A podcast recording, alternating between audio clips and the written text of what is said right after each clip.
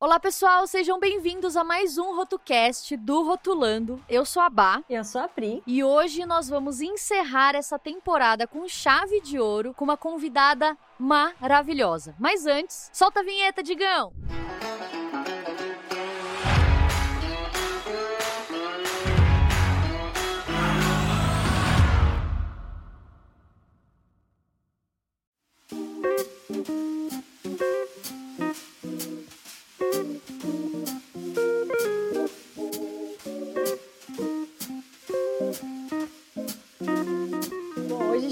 convidada ilustríssima rainha do design. Eu não tenho, eu não tenho nem roupa para esse também. podcast, entendeu? Não tem condições. não tem condições, gente. Tá, tá caindo na internet aqui de tão pesado que tá essa, esse podcast final, finaleira, que é a Vanessa é. Queiroz. Muito bom. Vanessa, já quero começar falando que sou sua fã. Ah, eu também. Duas. Então eu estou aqui tremendo internamente, entendeu? Se eu gaguejar em algum momento, você me perdoa. Que absurdo, gente. Eu não consigo. Não desde que a gente começou a se falar, não consigo tirar o sorriso do rosto de tão fofas que ah, vocês são. Ai, que maravilha.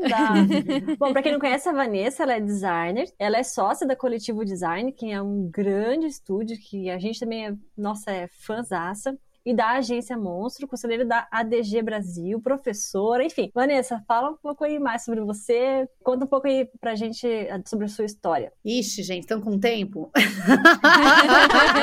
Olha, eu tô... já tô com uma pipoca aqui. Essa semana, essa semana a gente tá, eu tô brincando muito com o pessoal na reunião por conta da, da que esse, esse mês, agora dia 20, eu faço 45 anos, né? E eu tô na Não, é, nossa, não parece de E eu tô naquela que Não, e o mais louco é que você passa pela crise dos 35, depois dos 40, porque eu não tive crise de 20, nem de nada. Acho que eu tava. Nem de 30. Não, 30 eu também não tive. Daí, de repente, quando veio os 35, os 40, eu comecei, cada cinco anos eu tenho essa crise, Uma de, crise. de fazer tipo mini flashback na minha cabeça de onde uh -huh. eu tava, o que que Remember. eu né, que, é, não, e tipo assim, o que, que vai ser meu futuro, né? Sim. Sim e, e, eu acho que principalmente como designer mulher, né, que a nossa área uhum. tem, tem agora, ainda bem, então começando a surgir mais meninas no design, mas assim, você te perguntou até um pouco da minha história, né? Eu, eu, eu, eu comecei a trabalhar com 14 anos, né? Olha só. Nossa. E foi por, bem novinha. Foi totalmente por necessidade, assim. Meu pai quebrou, assim, na década de 90, que quando eu estava na escola, no colégio, e eu estudava no colégio particular, tal, e aí as freiras, muito fofinhas, ofereceram uma bolsa só para mim, não para minha irmã, né? Começa, começa aí meu bode de religião em certa parte. E aí a minha irmã foi para um colégio de, né, colégio público. A foi expulsa e você ficou lá. Não teve opção, coitada, né? Meu pai foi como todo a maioria dos brasileiros para aquela fila, né, na frente do colégio público para uhum. conseguir vaga perto de casa, tal, e eu fiquei Sim. e tinha que escolher se eu trabalhava na biblioteca ou trabalhava no maternal de auxiliar de classe. Uhum. Vocês desculpam que eu tô um pouco rouca, porque ontem eu falei tanto. Eu acho sexy essa é. voz rouca, sabia? Eu adoro quando eu fico rouca, porque daí eu saio falando com todo mundo, assim. Aí eu, eu me acho massa. Dura pouco, né? Podia ficar. Dura pouco. Mas podia. ela dura pouco. Aí, assim, eu, eu, eu, eu entendi o que era trabalhar desde muito cedo, né? Porque daí eu fui trabalhar no maternal, eram tipo 23 crianças de dois anos e meio, era muito fofo, só que ao mesmo tempo, Nossa. o primeiro dia de aula todas. Suga bastante, né? Todas choravam junto Porque a gente está falando de maternal, é a primeira é, primeiro Sim. contato com a escola. Então, eles entravam chorando, daí depois. Uhum. Às vezes, até o primeiro contato com pessoas, assim, sem ser a mãe, pai, Exatamente. quem tá muito próximo. Assim, e é assim, aquela né? coisa, né? Um chora, todo mundo chora. Não, e eu não sei se vocês é, lembram de vocês com, com 14 anos, mas eu não fazia ideia de fazer com não, aquela sensação. 14 anos eu tava, tava brincando de casinha ainda. Exato. Então, assim, que, situa... é. que, que eu faço com, esse, com essas crianças, né? E o meu papel uhum. lá era cuidar delas, era dar lanche, era trocar fralda, né? Eu trabalhava e depois à noite eu trabalhava em em buffet infantil, porque a escola era, era bolsa, né? E eu não tinha dinheiro uhum. pra, tipo, ir, ir na, sei lá, no shopping com as amigas, ir no Sim, cinema. Tem um dinheirinho pra fazer, pra curtir. Era né? zero. Né, mesada, não, nunca soube o que era mesada. Nesse processo, você acabou aprendendo a lidar com crianças, então é isso, porque buffet infantil e o maternal. Nível, nível fiz pedagogia assim que me formei. Nossa. Porque. a- Nossa, é, direcionou bastante. É, né, o meu então. pai, até para explicar um pouco da onde veio o design, meu pai sempre foi ilustrador, né? Era de uma, de uma época que, assim, profissional que trabalhava com comunicação, ou era publicitário, ou Uhum. era como a maioria dos brasileiros também, que não tinha uma formação 100% universitária. Uhum. Então, meu pai se formou na Pan-Americana de Arte, desenhava muito. Ele fez os primeiros Mac Feliz que vieram para o Brasil, logo que o Mac chegou. Nossa. Aham. E eu Que lembro, legal. eu lembro Nossa, da que gente na incrível. sala, quando ele, ele montando os mockups, né? Do jogo Imagina essa americano. bagagem. Caraca, mano. Mas a gente não Essa fazia, bagagem. a gente não tinha ideia, eu e minha irmã. Criança, né? A gente não só queria essa desenhar, ele dava pra gente as embalagens, a gente desenhava. Ele, ele, ele- a gente via ele muito desenhando, né? E eu acho que, ele, Uhum. que ele tinha uma coisa assim, ai, não sei se eu quero que as minhas filhas tenham a dureza de trabalhar com isso que nem eu. Que co- é- Uhum. isso é uma coisa muito louca, né? E isso acontecia muito porque era uma- um mercado muito difícil para quem não era publicitário, para quem tava, como nós Uhum. designers, meio à margem ali naquele momento, Sim. né? E aí eu fiz, trabalhei, né, nesses dois lugares, eu tinha dois empregos, 14, 15, 16, 18 anos me formei no colégio. E aí eu me formei com 18 porque eu repeti o Jardim 2, porque eu não tinha coordenação motora, veja bem. E aí Olha, eu vou te dizer que eu quase reprovei também a primeira série, tá? Porque Mas- eu não sabia tabuada. É, eu- então, eu, mas era péssima pera, aluna, fiquei de recuperação. a tabuada eu, eu entendo, agora coordenação motora Era é, é pior. É, É, coordenação motora é pior. Outro dia minha mãe, minha mãe achou o boletim, tava escrito, não tem coordenação motora, e fica conversando com os alunos e atrapalhando a aula. Ou seja, é igual a mim até hoje. Até, Até hoje, eu hoje. faço isso. Atrapalha as reuniões de financeiro, tipo, eu sempre fa- falo uma merda no meio da É isso. reunião. As minhas igual. reclamações de escola era assim: olha, ela é uma excelente aluna e tal, mas ela fala muito. E onde estou, né? Exato, Então, fazendo é um verdade. podcast, veja bem. Então você tá no lugar perfeito, Exatamente. né? Não, e Pois aí, é. assim, eu, eu- quando eu me formei no colégio, eu cismei que, que eu queria fazer pedagogia, daí eu entrei na PUC, que também foi uma, Uhum. esco uma escolha baseada muito da que essa coisa que eu questiono muito hoje, que é, puta, 18 anos você escolheu o que você vai ter de profissão, né? Você mal, Aham. você não experimenta muito as Você não coisas. sabe nada da vida ainda direito. A gente não tem muito uma cultura como é no- fora do país, tipo na Europa, É. tal, que as pessoas saem de casa, vão conhecer a vida e daí entram numa faculdade. A gente não, a gente É. já tá morando com os pais, escolhe uma faculdade, eu acho que é, é tudo errado. É meio ali, que né? por obrigação, Exatamente. então você escolhe qualquer uma só pra, pra fazer. Não, e, E aí, normalmente, você não acerta de não, e, primeira. e, e aí geral acha que os negócio. pais, que foi a revolta que eu tive, que tem que bancar a faculdade para você. E não necessariamente isso é uma realidade que todo mundo pode ter, né? Não, Do pai ir lá e pagar mais quatro anos de faculdade depois de pagar a escola. Definitivamente não foi meu caso, tanto que eu fiz um ano. Uhum. Minha mãe pagou uma o meu, é. parte e aí primeiro eu descobri que pedagogia assim amava, mas as pessoas daquela época de pedagogia para mim, que eu, era, eu estudei de manhã, só tinha mulher desocupada, né? Muita menina aqui. É, aquela- é, eu não sei se foi um azar da minha turma, mas era assim, aquelas meninas que eh, uma conversa muito fútil, ah, eu, fiz Aham. magistério, agora quero fazer pedagogia e eu Dá pra ver que não era a tua vibe, né? Não era o que você queria seguir. zero. Eu pensava assim, Sim. nossa, minha realidade é muito diferente. Aí começou Uhum. uma história muito pesada na minha casa, mesmo de "Van, você precisa trabalhar, você precisa trabalhar, você precisa. E eu já Uhum. estava trabalhando. Pressão. Uhum. Eu era recepcionista numa escola de inglês, só que eu ganhava tipo 250 reais. Dá pra pagar a passagem e almoço. Na- exato, e, não, e, a, e a PUC era 1.100 reais na época. Então, assim, Nossa. aí a minha mãe falou: filha, não dá, já tá com dívida, é melhor você sair. Eu saí, me revoltei. Falei: eu não vou mais fazer faculdade, essa merda, isso não é pra mim. é só para quem é burguês, não sei o quê, larguei. Aí fui trabalhar e tive nove empregos antes de abrir o coletivo. Tive, trabalhei muito em vários lugares. Trabalhei em marketing, trabalhei em legal. gráfica, em duas Ó, que legal. gráficas. E aí eu comecei a entender que eu queria trabalhar com criação, né? Comecei a. Uhum. Mas eu tava muito assim. É, incrédula por conta dessa questão da social mesmo, de não ter grana. Falei, como é que eu vou fazer? Meus Uhum. pais não podem pagar, eu não ganho o suficiente para pagar uma boa faculdade, não vou. Aí entrei numa na, na Suzano, de papel e celulose, na área Que gráfica. Aham. E aí eu Nossa, tinha muito. Foi assim, para mim, abriu minha cabeça. Primeiro, empresa grande, né? Foi tipo, foi uma faculdade, de certa forma, também. Não, né? trabalhar já era muito, assim, né? Aham. Mas você. Na prática, né? É, foi, total. E, só que você vai vendo que, assim, falta, tá faltando alguma coisa, eu não sabia o que que era. E uhum. aí eu tive um chefe chamado Locatelli, beijo Locatelli, até hoje procurei ele no LinkedIn e não acho. E ele, e ele me falou: vou te colocar na, na para atendimento junto comigo de publicidade. Ah, que legal, linha de frente, né? É, eu falei: tá bom. Ele falou: ó, oh, você vai cuidar da, da.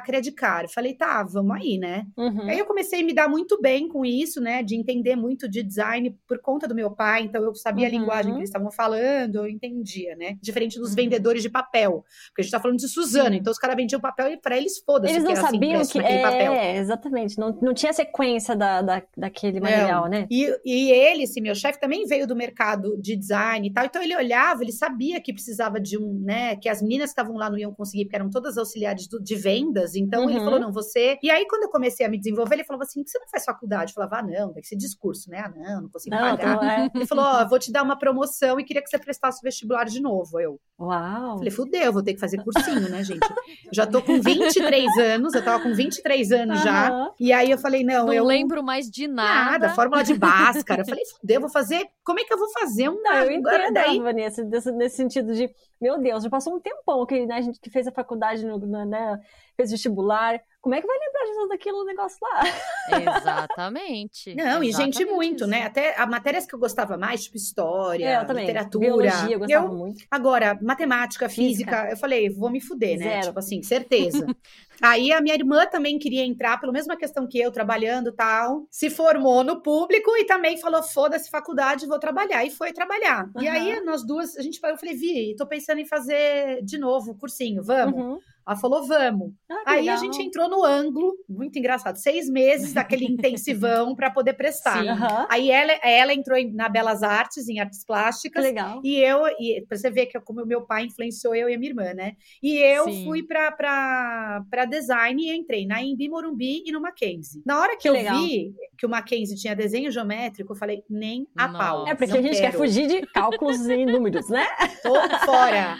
E a Embi tava com uma grade nova que tinha design experimental, ah, metodologia de não sei o quê, cinema. Aí eu falei, não tenho dúvida. Nossa não vou senhora. fazer. Aliás, foi uma época muito boa da Embi, porque tinha um, uma, um quadro de professores incrível. A Mônica Moura, que era a coordenadora na época, depois virou diretora do curso, era muito fodida. Hoje ela tá na Unesp. Ela é muito foda. Que e massa. aí, aquela montou aquela grade maravilhosa. Eu falei, é aí mesmo, para completar, ainda era atravessando a rua da minha casa, assim, eu tava, era e muito a, próximo. E o emprego ainda te deu um, um auxílio, né, um apoio Sim. emocional e e te promoveu também, né? Então, nossa. Não, meu chefe me deu um livro do Andy Warhol e mandou escrito legal. assim: você precisa voltar a estudar. Cara, ele, ele, ele era viu muito fofo, você uma, gente. uma estrela do design. Ele, ele era... Não, eu é sei. eu acho que ele me viu uma boa profissional e falou: falta skill e repertório para essa menina, sabe? É que é o que eu falo muito para os meus alunos hoje, né? Trabalhar com design é isso, é vivência, é repertório, é você estudar. A gente não para de estudar nunca. Uhum. A, maioria, a maioria das profissões deveria ser assim, mas a nossa, ainda mais, a gente está né? sempre na linha de frente, está sempre trabalhando com inovação, etc. Você não pode parar de estudar. Né? Total, né? total. Até eu, eu, eu, fiz uma frase, eu não sei se eu, é muito babaquice, mas eu fiz uma própria frase, mano. Você tem uma tagline. Nunes Priscila. é, olha para o mundo com o olhar de quem procura alguma coisa. Porque Sim. você tem que procurar, é como se estivesse procurando mesmo. Quando você olha com esse olhar de investigação, de entender o que está por trás, seja de uma embalagem de um cartaz, né? De qualquer material que você vai numa, sei lá, numa é, padaria, vê o cardápio, se você olha com carinho aquilo, você vai gravar aquilo no repertório e vai ter insights para o futuro. Então é bem isso. Muito. Olhe para o Muito. mundo. Esse negócio do radar e da antena da é. gente estar tá ligado, eu acho que é um senso comum em todos os designers. Quando o designer e não tem tudo, isso, né? eu já fico noiada. É. Assim, eu falo, esse cara, sabe, não está percebendo. Acaba parando um tá pouco em... no tempo, não vê as tendências, não vê o que pode melhorar, enfim, acaba sempre ficando naquilo, né? Estagna. A gente não pode Exato. ter zona de conforto, né? É uma, é uma área é que você ter zona de conforto, você vai ficar fadado ao fracasso. Não, não tem. Exato. E não, e não só consumir conteúdo gráfico no geral, né? Porque tudo é repertório. Total. Você viver é repertório. Filme, tipo, você cinema. Ficar... Agora, por exemplo, eu tô sentindo um baque muito grande de, tipo, tá sem viajar durante todo esse período da pandemia. Acho que a gente vai chegar nesse sinto... assunto daqui a pouco, que eu vou falar muito. e aí eu sinto que isso isso de certa forma também influencia o meu desempenho criativo, sabe? De tipo, eu sinto mais necessidade de estar tá assistindo filme, série o tempo inteiro, ou então de estar tá com contato com o mundo pelo digital, porque eu não tô conseguindo ter pelo físico, sabe? E eu não sei se vocês perceberam que a gente viveu um período aí, é, meio pandemia para frente, que rolou uma pasteurização, assim, de linguagem. Que, é. assim, eu falei muito isso para os meninos que trabalham comigo com os designers. Eu falei assim, gente, eu não aguento mais esse verde neon, esse azul. Por favor, parem de usar é. isso, essa mesma tipografia.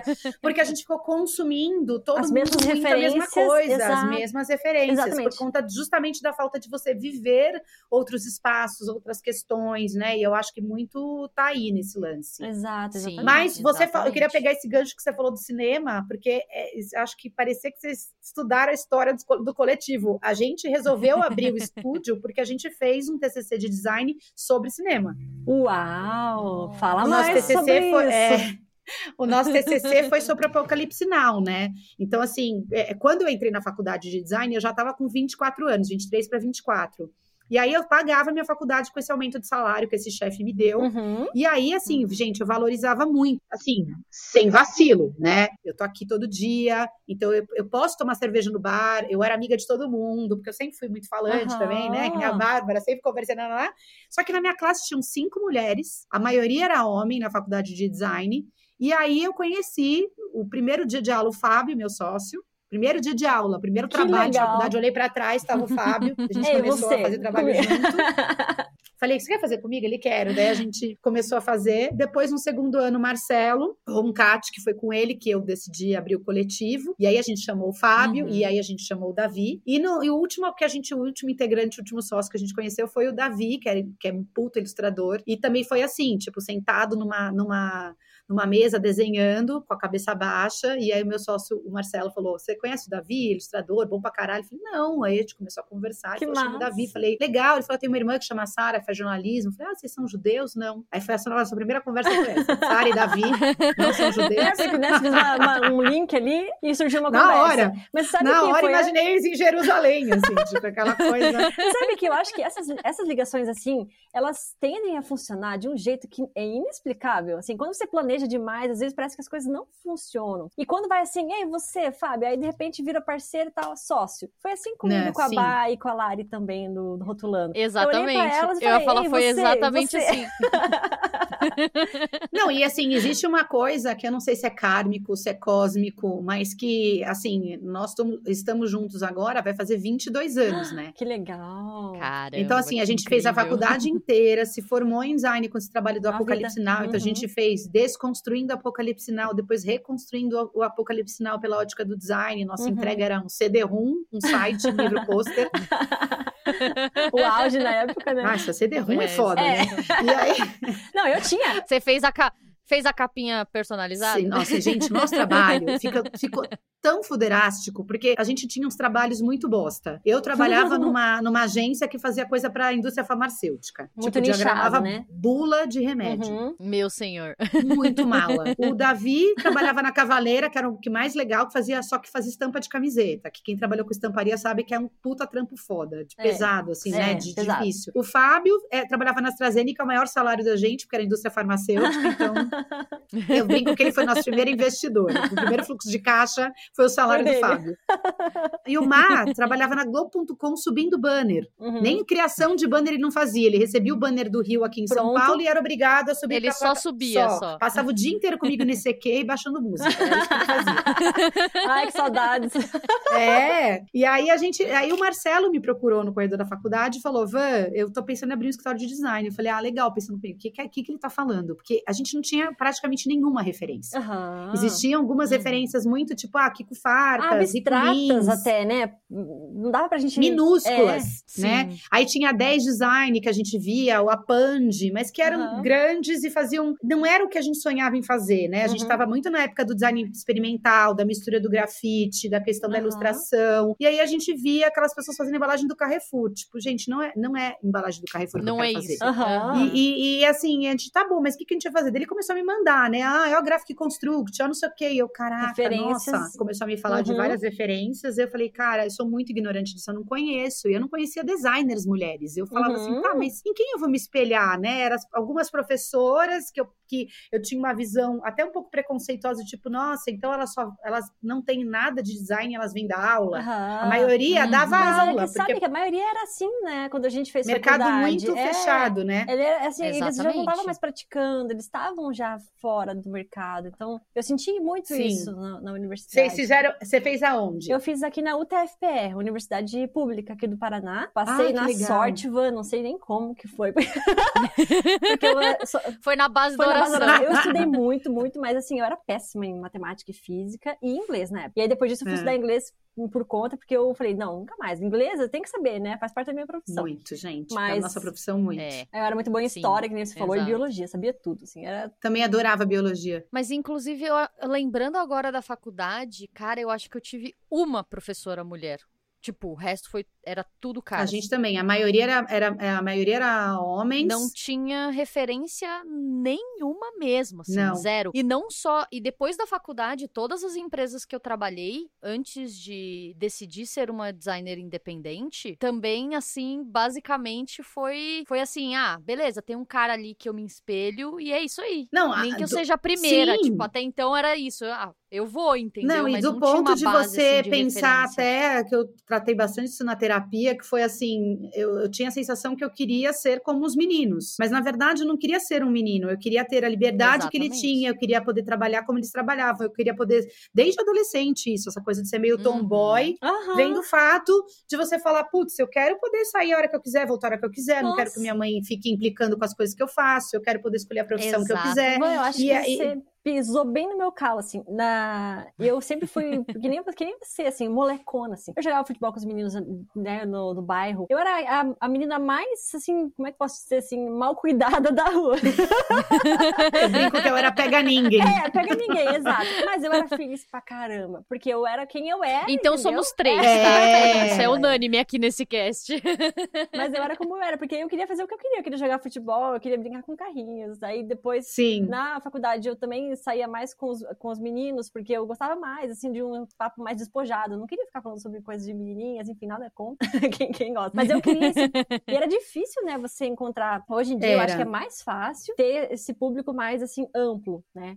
Que Sim. fala de tudo e sobre tudo, Sim. né? Exato. Não, e também eh, não tinha. É, hoje, eh, a gente eu fiz design na Imbi Morumbi, eles abriram um campus no Morumbi, aqui em São Paulo, que era uma fábrica, né? Uhum. E a gente, inclusive, eu, Marcelo Davi, a gente, a gente fez um projeto para sinalização desse campus novo. A gente ganhou, eram os 10 grupos da faculdade que fizeram, a gente acabou ganhando, a gente ganhou bolsa de seis meses, é, que a minha Nossa. desapareceu, porque como eu pagava uma parcela assim saí devendo da faculdade, não, não peguei meu diploma até hoje. Esses dias eu fui com o Fábio lá para o Fábio pegar o diploma dele, eu falei, ele eu falei, puxa minha capivara aí para eu ver quanto eu tô devendo ainda. Aí a menina falou, ah, 9 mil reais. Eu falei, tá bom, beleza, um dia eu pago, tá deixa bom, aí, porque, né? Não, não, tem coisa mais importante para fazer com usar o papel mesmo, né, do diploma. Nada, então... zero, zero. Mas assim, pois me é. formei, o diploma tá lá sequestrado pela EMB e eu não fui buscar ainda. Mas a gente resolveu abrir, é, como vocês estão falando, tipo assim, sem muita referência uhum. e a gente falou, putz, o TCC deu certo, a gente tirou 10 na banca de professores. Que massa. Foi, um, foi uma apresentação mega emocionante, os professores chorando. Foi, tipo, muito bonito mesmo essa apresentação. E muito bem resolvida graficamente, né? Vocês então, assim, a gente alma, né, mandou né, muito bem. Era bem. É, lembra muito o começo do trabalho do coletivo, assim. Uhum. E, e, depois a gente teve um profissionais da área que analisaram o nosso trabalho e também deram 10 pra gente. Aí Legal. eu falei, não, Marcelo. Vamos aí. É, é o aval, né? Exato. Eu falei, vamos abrir um escritório por onde a gente começa. Risos. Aí, aí lascou.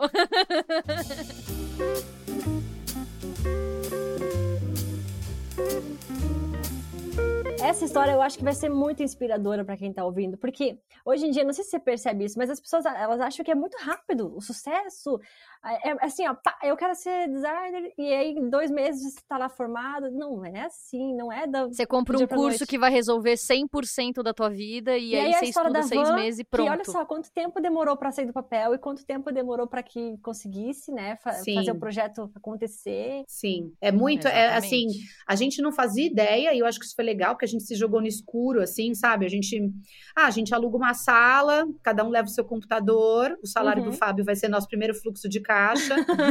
a gente tinha lido que uh, se a empresa não quebrasse em dois anos, ela ia sobreviver, porque a maioria das empresas do Brasil, antes de dois anos, elas acabam quebrando. E esse Sim. era nosso maravilhoso modelo de negócio. Acabou, entendeu? não tinha mais nada. Aí a gente. E aí vocês começaram um coletivo, efetivamente. Sim, né? aí é, assim, a gente achou essa sala que era na Vila Olímpia aqui em São Paulo, atrás da, dos estúdios da Ford Models, era uma sala que não tinha janela, não tinha nada, era um quadrado assim. E aí o, o pai do Fernando, que era um amigo nosso, ajudou a gente com uma maquita, abriu uma porta.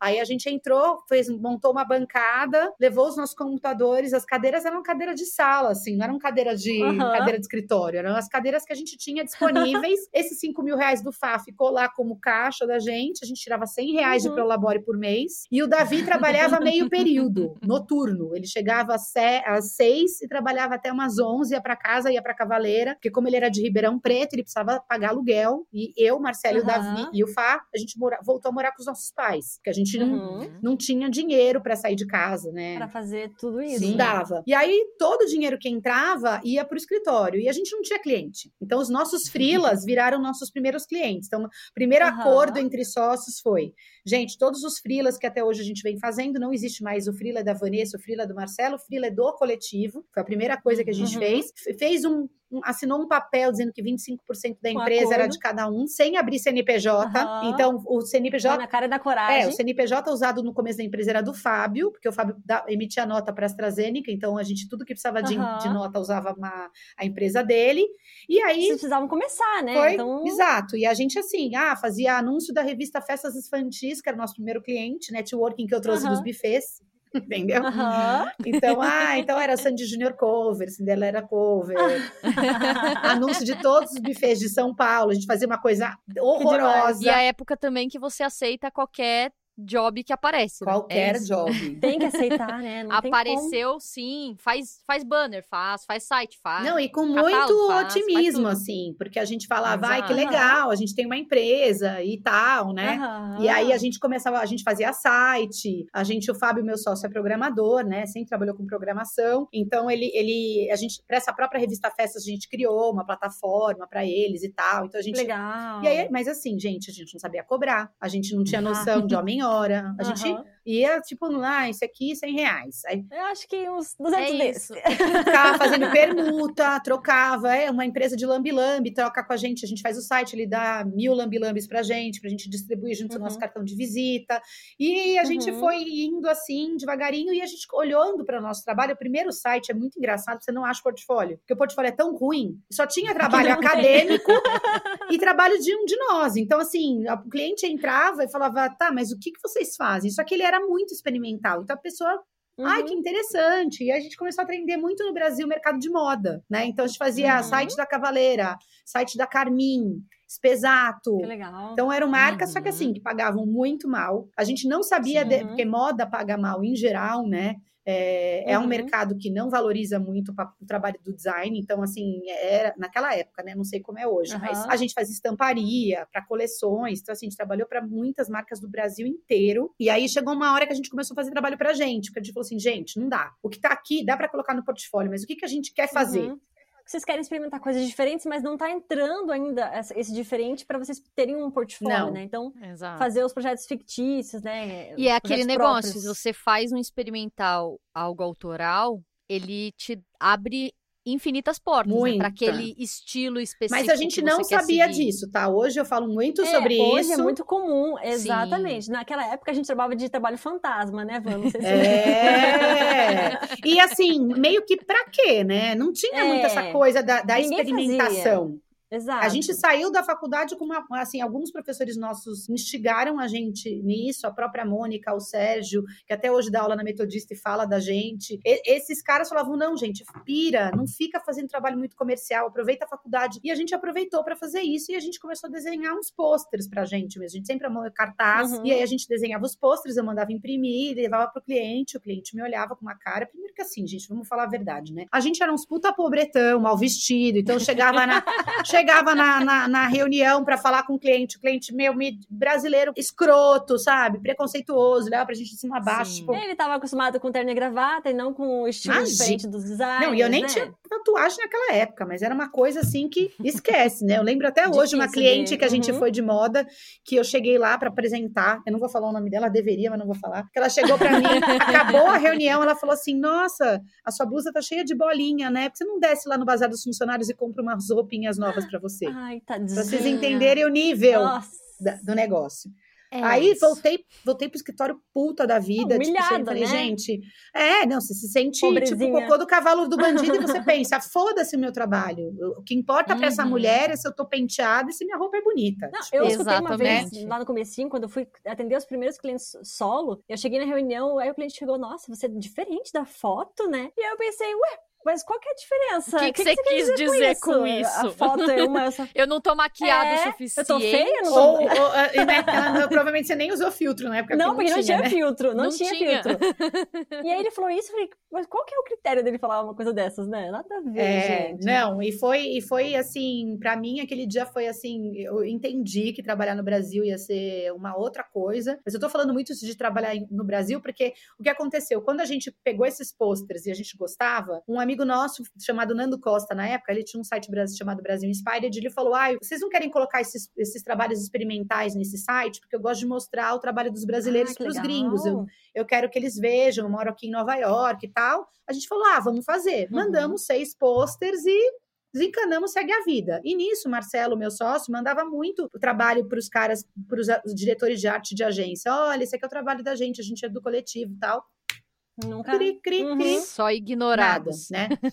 e, no, e, aqui a gente trabalhando para uma marca é, indica para outra marca, indica para outra marca, e a gente nesse universo de site, lookbook, é, shooting, estampa e, né, fazendo esse tipo de coisa. Aí, um belo dia, tô lá no escritório, um cara liga falando: Olha, eu tô, tô te ligando para saber se vocês trabalham com refrigerante. Aí, claro. Né? Trabalho, né? claro. né? Pepsi. Sim. Óbvio. Na, na buffet infantil tem refrigerante, né, gente? A gente trabalha. Não dá pra negar. Né? Já trabalhei. Não dá. Aí fala, vocês trabalham com. Já fizeram PDV, a gente tá. Eu tô ligando aqui de Connecticut, em Nova York. Ah. Eu trabalho na, eu trabalho na, na Trace Lock. E eu tenho um, um job que é fazer todo o PDV para os X Games de inverno.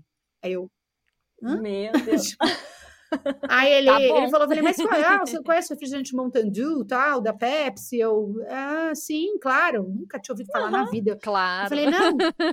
ele, falei, ele falou assim, você pode me passar um orçamento? Eu falei, você, eu, você pode me ligar daqui a pouco? Ele falou, posso. Desliguei, falei, gente, fudeu. tipo, não sei nem por onde começar. Uhum. Como é que a gente. Eu não sei nem o que, que é direito X Games, gente. O que que jogam Como nesse, é que vai cobrar negócio? Um negócio que não sabia o que, que é? Aí os meninos, né, que conheciam, tal, snowboard, skate tal, Van, vem ver, X Games é isso. Falei, nossa, que foda que esse cara ligou. Daí a Marcela falou, já sei, vamos cobrar uns 350 dólares. Eu falei, o quê? Falei, não, vamos cobrar 250. Acho muito 350. Já vai chegar assim com o pé no peito do cara? Vamos cobrar menos. Meu Deus do céu, mas vocês cobraram muito barato. Pensa, pensa. Não, Pensando... A, a, o cara ligou pra gente, eu falei, Marcelo, você que atenda, porque você tá sendo muito mercenário, eu não vou cobrar 350. é no começo a gente tem medo, às vezes, né, de exatamente Medo? Isso. Você acha tudo Exato. caro, porque você, primeiro que você confunde muito o PF com o PJ. Eu falava assim, tipo assim, Sim. gente, não tenho 100, 50 reais pra comprar um burger, uhum. vou cobrar... O cara vai ter 350 é, dólares pra tá me pagar. Dólares, e olha que naquela época era dois era pra um, um, tá? Não, não é agora que nem 200 pra um, é. que nem tá hoje. Agora, né? 200 é. dólares é 50 mil reais, né? Exato. Melhor Exato. coisa é trabalhar para fora agora. E aí a gente atendeu a ligação, o cara falou: olha, eu tô. Eu, eu adorei o trabalho de vocês. Aí o Marcelo falou: ah, que legal, então a gente vai cobrar 350 dólares para fazer essa campanha. Aí o cara ficou quieto, o Marcelo. Eu, assim, uhum. e eu já do outro lado falando: tá vendo? Olha como você é. Por que, que você foi? Uma oportunidade. Muita, perdemos a oportunidade, foi com muita sede ao pote. Aí ele falou: então, é, gente, é o seguinte: se vocês não cobrarem no mínimo 5 mil dólares, vão achar que vocês são muito mirim, não dá para vocês pegarem o trabalho. Aí Nossa, desligou. Ele foi muito sincero. Aí o Marcelo falou: Vanessa, cala a boca. O cara falou que se a gente não cobrar 5 mil dólares, a gente vai perder o trabalho. A gente, caralho, tamo rico. a gente tirava 100 ano. reais Acabou. de salário, gente. Uhum. Então, uhum. assim, era muito dinheiro. E aí eh, eu falei para eles: não, pera, calma, deixa eu entender. A gente fechou um job de 5 mil dólares. É, é isso mesmo. E o cara que falou aí, ainda, né? Ele foi super sincerão. Então, esse, por isso que eu falei Brasil e Estados Unidos. Então, essa era a diferença. Sim. Então, era um cara que ele estava muito mais preocupado em trabalhar com a gente, em ajudar a gente, teve Uhum, empatia. Que tirar lucro em entendeu? cima de vocês. A gente tinha dois anos de estúdio, Olha, né? Um vou, ano e meio. vou dizer que se fosse um brasileiro ia olhar e falar, tá bom. À e pronto. vista. E aí ele ia voltar a comemorar dentro da empresa, falar, mano, consegui aquela empresa que a gente tanto queria por um valor assim de Exato. uma feira. E ele era brasileiro, só que ele trabalhava lá fora há muitos anos, tanto que ele falava com bastante sotaque. O nome dele é Caio, ele é demais, ele até hoje troca ideia com a gente. Que legal. E, e, e aí ele falou assim: eu vou pro Brasil para conhecer o trabalho e a estrutura de vocês, gente. E aquela sala Que estrutura. não tinha nada, nem um sofá. Não tinha mesa de reunião. Já faz um empréstimo com os 5 mil Não, dólares. já cara, não nem- nem né, empréstimo. Eu corri num Família Vende Tudo, comprei os móveis do escritório, Melhor comprei um coisa. sofá, comprei. Eu falei, gente, agora a gente recebe o Caio. No dia que o cara me chega do aeroporto, os moleques tinham varado à noite desenhando para a campanha, né? Que a gente tinha que fazer é, a Hannah Tether e o Sean White, que são snowboarders, e a gente tinha que desenhar os personagens que eles gostavam, tal, para criar, né? O universo deles tal. E aí nisso, eh, o cara chega e os caras estavam dormindo, aquele cheiro de chulé na sala. Nossa Tudo que eu tinha organizado, feito faxina no dia anterior. Foi tudo por água abaixo. Mas o cara, na hora Meu que ele Deus. entrou, que ele viu os desenhos, que ele viu a nossa produção, que ele viu, ele falou assim: cara, é- é- foi essa a diferença que eu falo. Até hoje existe um pouco isso no Brasil, né? Do rótulo. Até hoje a gente perde, às vezes, muita concorrência para, ah, sei lá, o coletivo versus uma- um escritório mais famoso. Ah, é porque o escritório tem as, as insígnias e a gente, às vezes, sabe que aquele valor para nós é um valor ok, para aquele escritório gigante não é. Uhum, Provavelmente não é. vai ser passado para profissionais que tenham talvez um pouco menos de capacidade de desenvolvimento, ou seja, É. sei lá, não tem sêniors, ou sei lá, Sim. por conta Uhum. desse label, que ainda existe muito, essa Exato, insegurança. E esse cara me vem lá de Nova York conhecer a gente naquela micro salinha, né? e aí, depois que ele conheceu o nosso trabalho, passou pra gente lata da Pepsi, a gente fez X Games de verão, ligou pra gente falando: vocês trabalham com grafite? Eu falei, sim, a gente grafita Sim. muito, nossa, você não faz ideia. aí o cara, o cara veio, falou: vocês vão pra Nova York fazer é, muralismo, né? Porque hoje a gente ia grafitar a, a casa da Mountain Dew lá nos Estados Unidos e o Marcelo Davi. Nossa, que isso. Liguei pra eles, falei, meninos, desce agora no corredor aí da sala, que se a gente começar a pintar, vocês têm que aprender a grafitar em um mês, que vocês estão indo pra Nova York. e eles foram e aprenderam a pintar Que e foram pra massa. Nova York pintar a casa. Então, esse cara e na foi coragem. base. Mas a gente sempre foi assim. Sempre tem que ser, na verdade, né? Uhum. Ainda mais começo de profissão, né? Você tem Não, que... e Priscila, o não a gente já tem. É. Exatamente. Entendeu? A gente já tava na merda. Então, assim, Uhum. Qualquer coisa que viesse de mais legal, a gente agarrava e falava, a gente vai dar o nosso melhor, porque a gente tinha noção da nossa capacidade.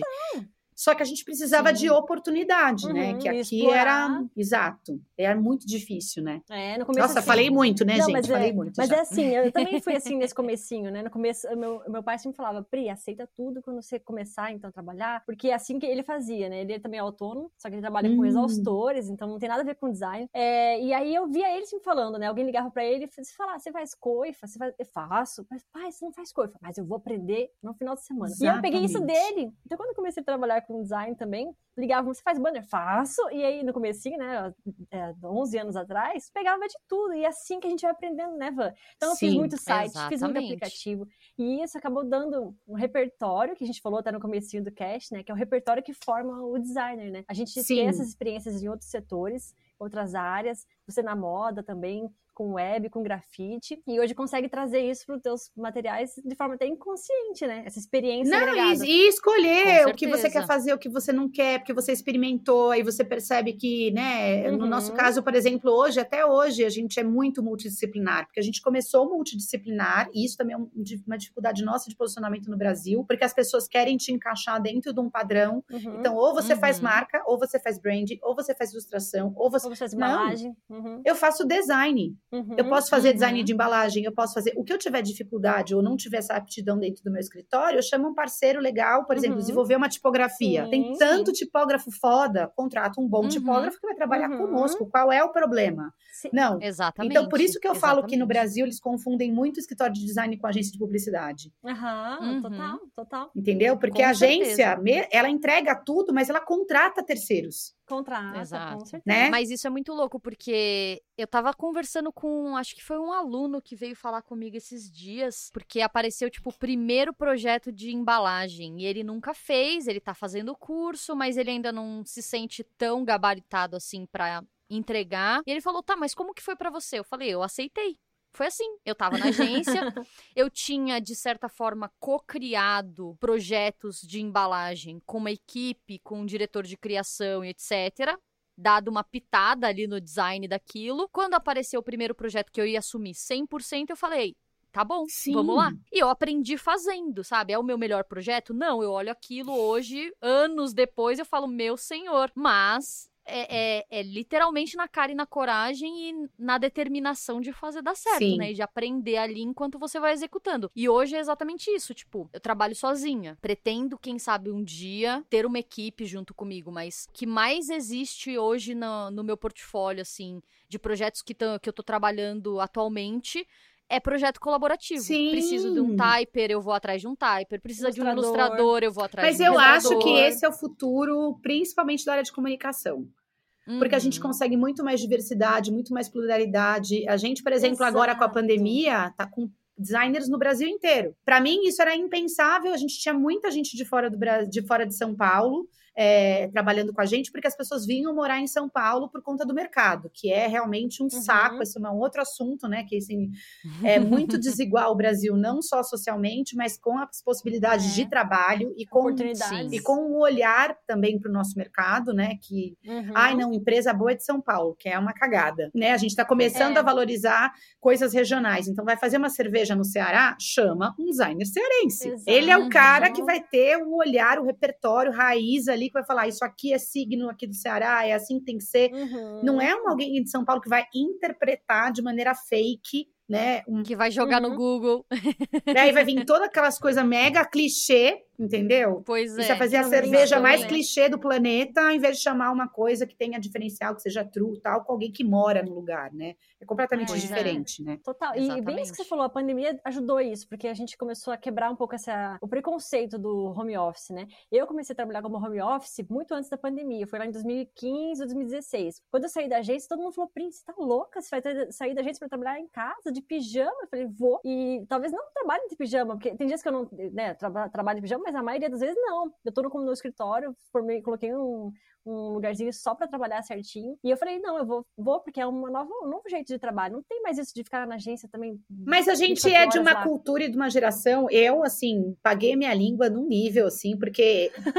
Nossa Senhora, eu não acreditava em home office. Por quê? Primeiro, porque, assim, eu vim de uma geração que era fabril, praticamente. Então, a galera tinha Ah, fábrica, corporativo, bom é ser CLT, legal é você ter E trabalhar no mesmo chefe, lugar é, o resto da vida. um negócio do al- carreira do almoço, dentro de uma empresa, né? E aí eu Isso. falava, bom, então sempre a gente pensou, desde a salinha lá no campo, lá na, Uhum. na Vila Olímpia, até a nossa casa, a gente teve no Joaquim Floriano, no Itaim, também já eram Uhum. 11 pessoas, depois a gente foi para o Campo Belo, que já eram umas 20, casa mesmo, e depois a Vila Mariana e agora o centro de São Paulo. Mas a gente sempre teve um espaço, porque para mim essa coisa de conviver com, com pessoas era muito importante. Eu falo para mim porque os meninos, por exemplo, o Marcelo, meu sócio, sempre falou: não, mas vamos tentar algo diferente ou não. Eu quero, eu gosto de clubinho, gente junta, né? Almoçar todo mundo junto. E É aí que dá pra ver que é uma característica sua, né? Muito. Você é assim, ó, dá pra ver, dá pra ver no, o teu calor de falar e de, e de ver pessoas. Sim. Eu já sou mais caseira. assim. Eu Sim. gosto de falar assim no WhatsApp, no Telegram. No... Então, e essa era a minha maior cagada, entendeu? Porque assim, até brinca, até hoje existe uma piada no escritório, porque eu forçava duas coisas a acontecerem no estúdio. A primeira festa junina, que todo mundo adorava, mas eu, eu tipo, obrigava as pessoas a irem. Não pode faltar, porque é a festa que a Vanessa mais gosta. E o amigo secreto, que as pessoas odeiam. Amigo secreto. Eu obrigava as pessoas a participarem do amigo secreto. Então, assim, Olha, Van, festa junina eu até encarava, mas amigo secreto. As pessoas odeiam. Priscila, é culpa minha, mas eu achava que as pessoas tinham que participar do Amigo Secreto. E aí, enfim, né? E aí a primeira coisa do dinheiro, não, durante, sei lá, 10 anos a gente fez Amigo Secreto, era 50 reais, nunca mudou o valor. Tipo, porque assim, eu queria que eu tivesse uma integração. momento. Só que ficou, É. o último foi insustentável. Tinha 60 pessoas no estúdio, porque juntou a ideia Meu fixa, monstro e coletivo. Então, assim, não bastava uhum. eu forçar o amigo secreto, ainda queria que todo mundo fizesse junto. Então, assim, as pessoas não se conheciam. Você tirava uma pessoa que você não conhecia direito, você não sabia nem que dá para ela. Então, assim, péssimo. Mas eu tinha essa coisa do, do junto, né? Das reuniões e tal. Aí eu lembro que um ex-namorado meu me deu um livro sobre a questão das reuniões inúteis, aquela coisa de, sei lá, uma hora e meia. A reunião que podia ser um e-mail. Exato, exato. e aí, quando veio o negócio da pandemia, antes, assim, a gente já estava numa discussão por conta da ideia fixa, que eu não sei se vocês chegaram a conhecer, que né, a plataforma que tinha uma, uma questão totalmente colaborativa, então a gente fazia trabalho Total. com gente no Brasil inteiro. A minha sócia Camila uhum. falava, Vanessa, não precisa estar tá aqui no escritório. Eu ficava puta, falava, não, porque você sugeriza a gente você tem que vir para o escritório, como é que você não quer vir, não sei o quê. Veio a pandemia, eu fui a última a acreditar que a gente ia ter que ficar fechado. A gente foi lá, nos tinha um salão na casa na, na Vila Mariana, juntamos todos os funcionários, ó, meu sócio Marcelo, fizeram um protocolo, como tinha que ser. E aí, como é que vai ser o almoço? E eu, gente, porque as pessoas cospem na comida, não vai poder ser, né? Porque a gente entrava numa fila no, na cozinha. Dando, dar um jeito para a solução aí, permanecer do jeito, do jeito que tava. Né? Isso, tipo, quinta lá, sei lá, dia 14, 15, no dia 17, que todo mundo resolveu, gente, vamos home office. A gente fez a reunião e todo mundo foi para casa. Eu não sabia lidar. Então, tipo, tá, como que eu trabalho agora? Eu, estou na sala até agora, né? Porque o meu marido que trabalha, na verdade, no escritório, ele resolveu ocupar o escritório. Ele tem um escritório fora que só vai ele, mas ele quer ficar em casa. Então me fudi, eu fico na sala. e aí ele, ele falou assim: "Não, a primeira coisa que a primeira semana para mim foi assim, eu não sabia para que lado eu ia. Porque primeiro é difícil, pijama, né? que nem você falou. Uhum. Porque a casa no começo era referência de descanso, porque a gente Exato. saía para trabalhar. Então ficar em casa era muito difícil. No muito. E convivência, né? Você, eu e meu marido é. o dia é. inteiro juntos aqui, tipo assim, sabe? Uhum. Uhum. Bom, é uma prova de amor. Nossa, é isso. Com... É, mas é aquilo, ó, por exemplo, eu aprendi nessa pandemia que eu compartilho o escritório com a minha esposa também, né? Que na verdade é a nossa sala aqui atrás é a cozinha, a casa é muito pequena, então assim, não tem muito espaço. E aí eu aprendi a ouvir música só com fone de ouvido. É verdade. Eu aprendi a não cantarolar enquanto eu estou ouvindo mas música. Você, mas porque... você cantarolava na agência, amiga? Não, mas antes da pandemia eu já trabalhava em casa, ah, né? Ah, é verdade. Então eu, eu ficava em casa sozinha, porque minha é esposa é historiadora, então ela tava na USP o tempo hum. inteiro. Eu também sentia Ela não tava em casa, sabe? Eu, eu, trabalhava em casa sozinha também e eu tava acostumada a ouvir música e, gente, som alto era uma várzea. Eu falava sozinha, eu apresentava os projetos para ninguém aqui antes de apresentar para o cliente. E não só isso, mas uma coisa que me impactou muito e eu aprendi a lidar na pandemia foi que antes eu tinha surtos de solidão de trabalhar sozinha. Então, assim, de dois em dois meses eu precisava ir para um co-work, conhecer uhum. gente. Eu precisava ir trabalhar com um amigo. Então, tipo, ah, um amigo um trampava café. numa. Tinha até um amigo que eu ia mês sim, mês não, passar uns dois dias na semana com ele. Ele trabalhava numa produtora audiovisual na, no Beco do Batman, ah. lá na Vila Madalena.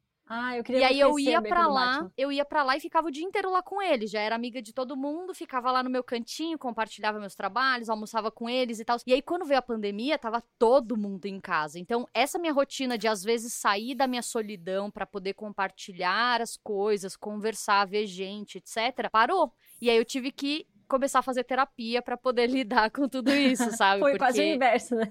Exato. Não, e é muito louco isso, que para mim foi justamente assim, a gente já tinha a cultura do espaço aberto, que para muitas pessoas era insuportável e que eu não uhum. levava muito a sério, porque é um absurdo, né? Deveria ter levado. Então, essa coisa da empatia, de você entender que as pessoas são diferentes e que hoje, com a história da pandemia, você pode escolher, que é o nosso caso agora no coletivo, a gente uhum. quer, a gente uhum. tá reabrindo aos poucos o estúdio, né? E a Monstro uhum. também, a agência. Você escolhe se você quer ir ou não, a gente vê a quantidade de pessoas que têm, usa os protocolos de segurança, mas assim, eu escolhi hoje, estou me sentindo sozinha, quero trocar ideia, vou pro estúdio. Não, hoje uhum. eu quero ter, uhum. me concentrar, fico em casa. Isso era uma coisa que na minha cabeça, gente, não existia, né? Sim. Eu achava que as pessoas tinham que estar junto para trocar ideia, que a criatividade fazia parte dessa discussão, da gente estar sempre junto. E não, muita gente precisa se concentrar, muita gente não gosta de barulho. Então, assim, meu sócio, Marcelo, reclamava muito do barulho do estúdio, quando as pessoas começavam a rir, falar alto tal. Ele falava, puta, não consigo parar para trabalhar, porque uhum. tá todo mundo falando muito alto alto. Então, assim, Sim. mudou Quem tudo. Nunca colocava o fone de ouvido só pra fingir que tá ouvindo alguma coisa, só pra ninguém falar com você. Todo Exato. mundo fazia isso. Tinha mil. E eu.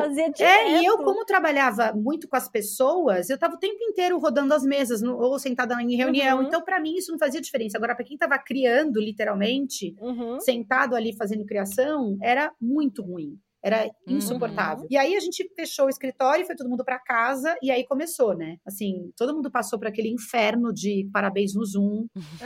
Ainda bem que acabou. Happy, Happy hour, hour no no Zoom. Ainda bem que acabou. Por favor. Tipo, tem coisas não. que não dá pra substituir. sofrido, Sorry. é. Não tem como, Não, E exatamente. aí você tenta conversar, ninguém ouve, não dá, entendeu? Não, entra aquela galera que você não conhece. Você fala, quem são essas pessoas? É. Que eu já, já tô o dia inteiro olhando pra essa tela. Agora vem esse povo que eu quero trocar ideia sem Exato. conhecer. Tipo, péssimo, né? Uhum. E a gente foi, aí qual que foi a nossa surpresa, né? Primeiro de tudo, o rendimento das pessoas aumentou, principalmente da criação, absurdamente, absurdamente.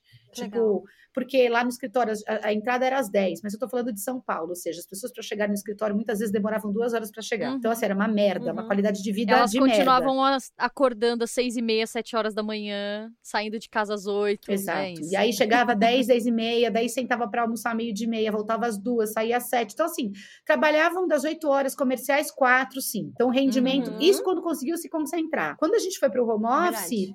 Começou uma integração muito maior. A gente começou a usar umas ferramentas para se, comuni- se comunicar. Hoje a gente usa o Discord, o Slack. O WhatsApp Legal. é o que menos a gente usa, né? Sim. O WhatsApp eu uso mais porque eu Uhum. falo muito com o cliente. Então mudou muito, assim. A gente realmente... Te... E entrou pessoas do Brasil inteiro para trabalhar, então trouxe muito mais diversidade para troca, gente. aham, troca muito mais ideias diferentes, Sim. né, possibilidades criativas. Sim. E você e essa coisa de você poder trabalhar com gente do Brasil todo, que é sensacional. E eu queimei minha língua, que eu falei, gente, eu tô assim. Primeiro que eu comecei a amar, essa virada pra mim foi: tirei o pijama, liguei pra uma amiga minha que sempre fez a Mari, sempre trabalhou home office, trabalhava na Sony Music lá no Rio e trabalhava 15 dias em São Paulo, 15 no Rio, sempre home office. Ela falou: você tem que Legal. lidar como se fosse um trabalho normal. Você acorda, qual é a sua rotina? Acorda, toma Uhum. banho, toma café, se arruma e senta pra Uhum. trabalhar.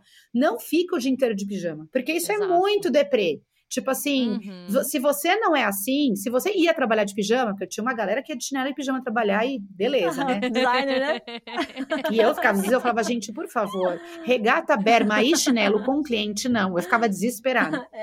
Porque não por eles, pra mim eles podiam vir pelado, mas o cliente não entendia. Ele olhava e falava assim: É. o jeito que esse Era cara se do coletivo. veste é como ele vai entregar o job. É Exato. outra coisa que isso aqui mudou completamente, porque agora é geral de pijama, né? O cara pode ser CEO do Itaú, ele tá de pijama na cor.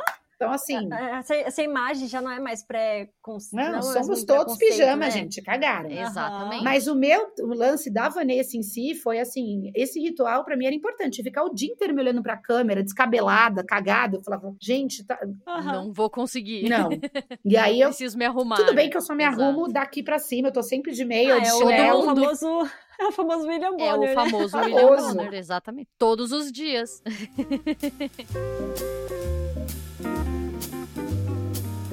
Vai, me conta sobre a coletiva, assim. Aí vocês é, montaram a coletiva. Como é que foi essa estruturação para virar hoje essa, essa máquina de criar é, Coisas tão incríveis. É, todas- coisas tão incríveis que a gente, as- principalmente as embalagens que a gente ama de paixão. É, fui aqui na Quitandinha, aqui perto de casa, e comprei a, o chocolate que Ah, Gold Co. Da Gold Co. Exato. Da Ah, Gold que Co. legal. E eu Sim. olhei e falei, esse aqui foi quem fez, foi a Van da coletiva. Ah. Eu, já, e eu comprei só por causa disso, Van. Ah, então, que falasse um pouco legal. mais. Como é que foi para vocês trabalhar com esse mundo das embalagens? E como é que foi o crescimento assim da coletiva para chegar até hoje, assim, para os designers que estão ouvindo, quererem de repente, sei lá, ter um espelho para poder seguir, para poder almejar, né, caminhos diferentes e evoluir com mais calma, para não ter tanta ansiedade. É, for não, é assim, embalagem é, é para nós é um projeto muito recente, muito. É, a gente começou a trabalhar, a gente primeira embalagem a gente fez junto com a campanha da Mountain Dew, a gente foi chamado para fazer a Pepsi Max para para Uhum. Trace Lock, mas via agência. Então, Uhum. então a gente fez as latas, tal, brifado pela agência, a gente tinha um intermediário. Então assim, eu não Uhum. sabia de claims, de como usar a embalagem, qual era o papel da embalagem, não. Eu fiz um um layout, entreguei, Uhum. a agência foi lá, finalizou, fez uma campanha com a embalagem, acabou. E aí a gente foi atendendo no Brasil agências de publicidade, porque a gente não conseguia chegar no cliente final. Era uma coisa que Uhum. não existia. Então, ah, a Umap me chamava, a gente fazia Havaianas, a outra chamava, a gente fazia Uhum. Volkswagen, e a gente foi fazendo. Quando a gente viu que a gente estava, a gente entrou no clube de criação, escreveu o coletivo e viu que a gente estava sendo tratado como ilustrador, a gente falou, não, pera, primeiro que o mundo coisa o errada. universo do design é muito maior do que isso. O que, que a gente está tão fazendo aqui? Aham. E a gente já. Nossa, ilustra. Não, e as pessoas olham, todas as pessoas que não conhecem design, gente, olham e falam desenho. Não deixa de ser, Uhum. né? Sim. Mas não é literalmente ilustração. Isso é muito irritante, Exato. né? Mas também eu acho que isso é um papo que a gente tem que educar o mercado. Então eu já eu parei, Uhum. quando eu virei professora, eu parei um pouco de me incomodar e falei, não, reclamar. é meu papel educar o mercado, Exato. assim como eu educo os alunos. Exatamente. E Sim. Fim de papo, né? Aí a gente começou a tentar atender cliente final, e aí apareceu o Itaú. Primeiro apareceu a Nike, aí eu fiz uma campanha para Nike, Legal. E sem muito entender de verba. Depois o Itaú. Aí quando a gente fez 13 anos de escritório, agora a gente tem 18, tá? A gente Uhum. fez umas embalagens, a gente ganha, a gente fez uma permuta com um cliente que chamou a gente para fazer embalagem de cerveja para uma cervejaria artesanal que ele tinha, né? Então a gente fez todo o projeto da cervejaria artesanal, a gente amou, o primeiro rótulo, Marcelo, eu e Marcelo, a gente é sempre os dois que olham para as coisas e falam, "Ai, vamos, que nem agora a gente tá, vamos fazer NFT. A gente é muito do tipo, Aham. Vamos, né? A Vamos. gente quer experimentar e quer sentir aquele Aham. frio na barriga de fazer uma coisa que a gente nunca fez. A gente adora, né? Legal. Ao invés Aham. de, como a Bárbara falou, ah, ficar com medo e falar, ai, será que eu faço? Não, mete as caras, faz, Primeiro tenta. depois. Né? E, gente, a falha faz parte do aprendizado. Você vai aprender como se você não Exato. falhar nunca? Não existe, né? A gente Exatamente. Aí, Perfeito, perfeito. a gente fez, a, a- a gente ganhou em troca, né? Que eles não tinham dinheiro para pagar 1.500 cervejas. Então, o nosso primeiro. Olha. Sim, Eu, aceita, eu aceitaria esse pagamento. Alô, marcas de cerveja. a gente aceitou, favor. né? Mas veja bem. 1.500, tá bom. né? Quando o cara veio descarregar, gente, vocês não têm intenção. Era caixas e 1.500, caixas no né? Campo É Belo. muita coisa. né? Fechou uma Meu sala. Uma sala da gente era só caixa de cerveja. Só que daí, quando a gente ganhou essas cervejas, eu virei pro mar e falei: o que, que a gente vai fazer com essas cervejas? Falou, a gente vai fazer 13 anos de escritório, vamos fazer Vamos uma dar uma cerveja do estúdio. É, vamos fazer uma escola do estúdio coletivo, vai ter uma cerveja. Daí eu falei, ai, gente, mas uma cerveja chamada estúdio coletivo não é muito publicitário, tipo aquela coisa, né? O rótulo com a nossa marca. Não. Toda, todo designer tinha essa ideia de, de abrir uma cervejaria. Não, fora isso, fora de você ter uma cerveja com seu nome. Ai, que coisa egóica, cafona. Eu falei, não, não quero. Não, não quero. Daí a gente ficou noiado, noiado. Dia o Toma- o Marcelo, e fora isso, viu? Eu falei, Tomás, eu confundo o marido com, com o sócio o tempo inteiro. Chama os meninos de amor na reunião. É, é- isso ah, é direto. normal, normal. Aí a gente Acontece. a gente ficou parado pensando, o Marcelo falou: tive uma ideia. Vamos fazer uma cerveja homenageando as nossas cachorras. Porque as nossas cachorras iam pro coletivo Legal. todo dia. Então eu comprei uma cachorra, porque o nosso escritório era numa casa, que é a Bumi. Aí o Uhum. Marcelo a- adotou duas vira-latas, a Geni e a Tutu. O Fábio tinha a Billy. E aí a gente, né, os funcionários levavam os cachorros. Era muito legal. São excelentes nomes para cerveja, né? Aí Exatamente. virou Tutu, Geni e Bubu, que eram as, as cervejas que tinham líquido, que era da Legal. cervejaria Invicta, que se eu não me engano é em Ribeirão Preto, que também tinham os sabores parecidos com as personalidades das cachorras. Então, a, Legal. a Tutu era uma stout, que tinha tipo 10% de álcool. A Geni era uma Uhum. mais leve, a Bumi era uma pale ale.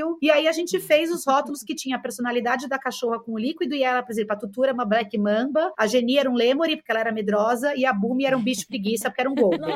E aí o Boris, que é o cachorro do Fábio, nasceu por último e virou tipo o flyer lá da embalagem. A gente fez uma caixa. Não, e aí a gente fez a festa de 13 anos no escritório, veio todo mundo, os nossos pais, nossos amigos, e a gente distribuindo cerveja. Tinha 1.300 É, cervejas. cerveja tinha muita Todo mundo coisa, levou realmente. cerveja. Depois, o ano inteiro a gente tomando as cervejas e as pessoas começaram a pedir, manda, eu quero comprar. E a gente, não, não é compra, a gente manda. Então Não o cliente ia lá fazer reunião, Uhum. leva a caixa de cerveja, leva a caixa de Que cerveja. legal. Um belo dia a gente recebe também uma ligação de um amigo nosso que era designer, o Bruno, que até hoje trabalha na Ambev, falou: Olha, eu tô um projeto aqui da Boêmia. Eu apresentei o projeto experimental de vocês, eles amaram, vocês querem fazer Boêmia? E foi assim que a gente entrou Nossa. no olha mercado de embalagem. Você acredita? É Legal, brin- brincando, né? Trocando o primeiro, o primeiro rótulo por cerveja. Experimentar o que é aquilo que você estava rótulo. falando. Foi trabalho pra gente. É. Eu quero que se foda Sim. o que o mercado precisa. Eu quero fazer um rótulo de Uhum. cerveja. Então vamos É fazer isso. e vamos fazer pra É gente. isso. Foi, foi o jeito que a gente começou a entrar no Exatamente. mercado e a gente sabia que a gente era bom. A gente nunca tinha feito embalagem, mas a gente ia acertar. Uhum. Vamos tentar, né? É, se não der certo. Aham. E na mesma semana veio o Gold Co, que é a família Copenhagen, procurou a gente Sim. E falou: a gente quer voltar para o mercado de chocolate, os mesmos SKUs, mas a gente quer Uhum. voltar porque a gente vendeu em 92. Não, eles não eram mais Copenhagen, eles não podiam usar o nome Copenhagen. Eles não podem. Uhum. Porque vende com nome, Sim. que nem quando o Ercovitch fez a da cagada de vender, o Ercovitch, o Sommer de moda venderam Uhum. o nome inteiro. Você vende o seu nome. Então, eles venderam Sim. a Copenhagen a portas fechadas e eles chamam Uhum. Goldfinger Copenhagen. Uhum. E aí, quando veio isso, falou, assim, a gente precisa de nome, a gente precisa de posicionamento. E aí foi o primeiro projeto de branding completo, com pesquisa de mercado, Que tudo que a gente fez de naming, todos os projetos, o nome Gold Co, tudo veio desse trabalho e as embalagens, né? Que foi um puta desafio, que é uma coisa que acontece muito no mercado, que o cliente vem com uma ideia fixa de o que, que ele quer. Aham. Ah, eu quero os Alpes suíços, o chocolate caindo no leite, fundo azul. Eu falei, mas isso não é Lindt? Eu acho que já tem no mercado, É. sabe? Tipo, Acho que eu Ele- já vi isso em algum lugar. acho que Ele já viu, ele já viu isso do concorrente, Sim. quer fazer igual, e aí a gente tem que explicar para ele A gente que tem que, ó. da pesquisa, né, dos códigos de categoria, de como é que vai aplicar, é, é bem, é bem por aí. E aí ele falou assim: eu quero um Uhum. chocolate que eu vá pro mercado e eu fale, quero experimentar porque é novo. Eu falei assim: então, com, com esse rótulo que você quer, né, com essa embalagem, você não vai conseguir não isso vai nunca. ser novo, Vai ser é mais um. tradicional. E aí É que mais um. surgiu o chocolate do gatinho, porque a gente, a gente primeiro ele queria porque queria o gato igual da Copenhague. A gente falou assim, mas já existe.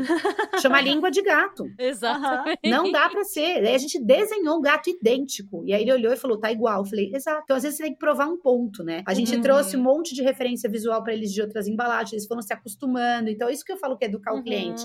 A- é verdade. Até que surgiu o gato que a gente Não é só desenhou. vomitar a ideia, né? Você tem que construir uma defesa para ele se acostumar e, e, hum, arriscar também. É, porque ele sim. também tem que arriscar junto com a gente, né? A gente arrisca numa, numa proposta diferente, que é o que ele queria, né? Se destacar por ser é, inovador. Então tem que ser inovador. Não, e assim, a gente, por mais pesquisa de mercado que você faça, vamos se- supor que você seja uma marca milionária de embalagem e consiga fazer pesquisa de mercado. É a gôndola que vai te dizer. Então, às vezes, você tem É. que ajustar. Depois que você lança o projeto, você vai ajustando. Exato. Gold Co, mesmo depois de quatro anos, a gente ajustou, lançou os clássicos, acabou de escrever na B-Design e acabou de ganhar. A gente escreveu na primeira vez, não, e nem entrou no shortlist, e agora entrou no shortlist de embalagem. Então, E assim, ganha- não dá para saber. A gente, através da pesquisa, conhecimento e repertório, a gente faz o nosso melhor, mas às vezes é assim, Uhum. como o consumidor Na vai prática. receber, né? Uhum. Tanto que o chocolate Sim. chama Deli Deli e as pessoas chamam chocolate do gatinho. Tipo Aham. assim, é, é- É isso eu não tenho como controlar isso, né? E a, e a É. linha, que eram cinco SKUs, hoje são quase 30. Então, as embalagens, Uhum. como embalagem é importante, né? Embalagem é um dos maiores assets da Gold Co hoje em dia, né? Sim. que é um projeto que a gente desenvolveu com a marca, é muito incipiente, assim. E, assim, a partir da Gold Co foi aí quando a gente entrou realmente, né? Boêmia e Gold Co foram os nossos, vamos dizer, nosso nascimento ali pro mercado de embalagem, que até mercado. então pra gente era uma incógnita, assim. A gente achava que nem dava É, pra a gente fazer. Fala, nossa, é incrível. A gente fala muito que a embalagem é a, é a expressão da marca, né? É a, aquele, é a, co- a comunicação com o consumidor lá na gôndola. E ela vai se comunicar sozinha. A mais genuína. E, a- é, Exatamente. e ela tem que representar a marca na essência, né? Profundamente. Como é que vai representar isso na embalagem, né? E vocês conseguiram fazer muito bem isso nessa embalagem do gatinho, que eu também falo assim, do gatinho. e eu comprei, inclusive, por conta da embalagem. assim. Sim. Então, Sim, É essa legal serviu para intuito, então, porque até hoje as pessoas Claro. experimentam porque elas acham a embalagem linda. E não, e assim, Uhum. isso era um outro erro do mercado brasileiro, né? Ah, você vai fazer uma embalagem que foge muito da categoria, as pessoas não vão comprar, elas não vão identificar que é iogurte. E aí veio, É o gente, medo, suco do bem, nude. é, quebrando. Que foi Uhum. assim, falando, gente, Que para com 100%. isso. É óbvio que o brasileiro ele só Uhum. precisa de repertório. Ele vai olhar e vai falar, vou experimentar, né? Uhum. É- Era uma Exatamente. ignorância da indústria, inclusive de não investir em design, né?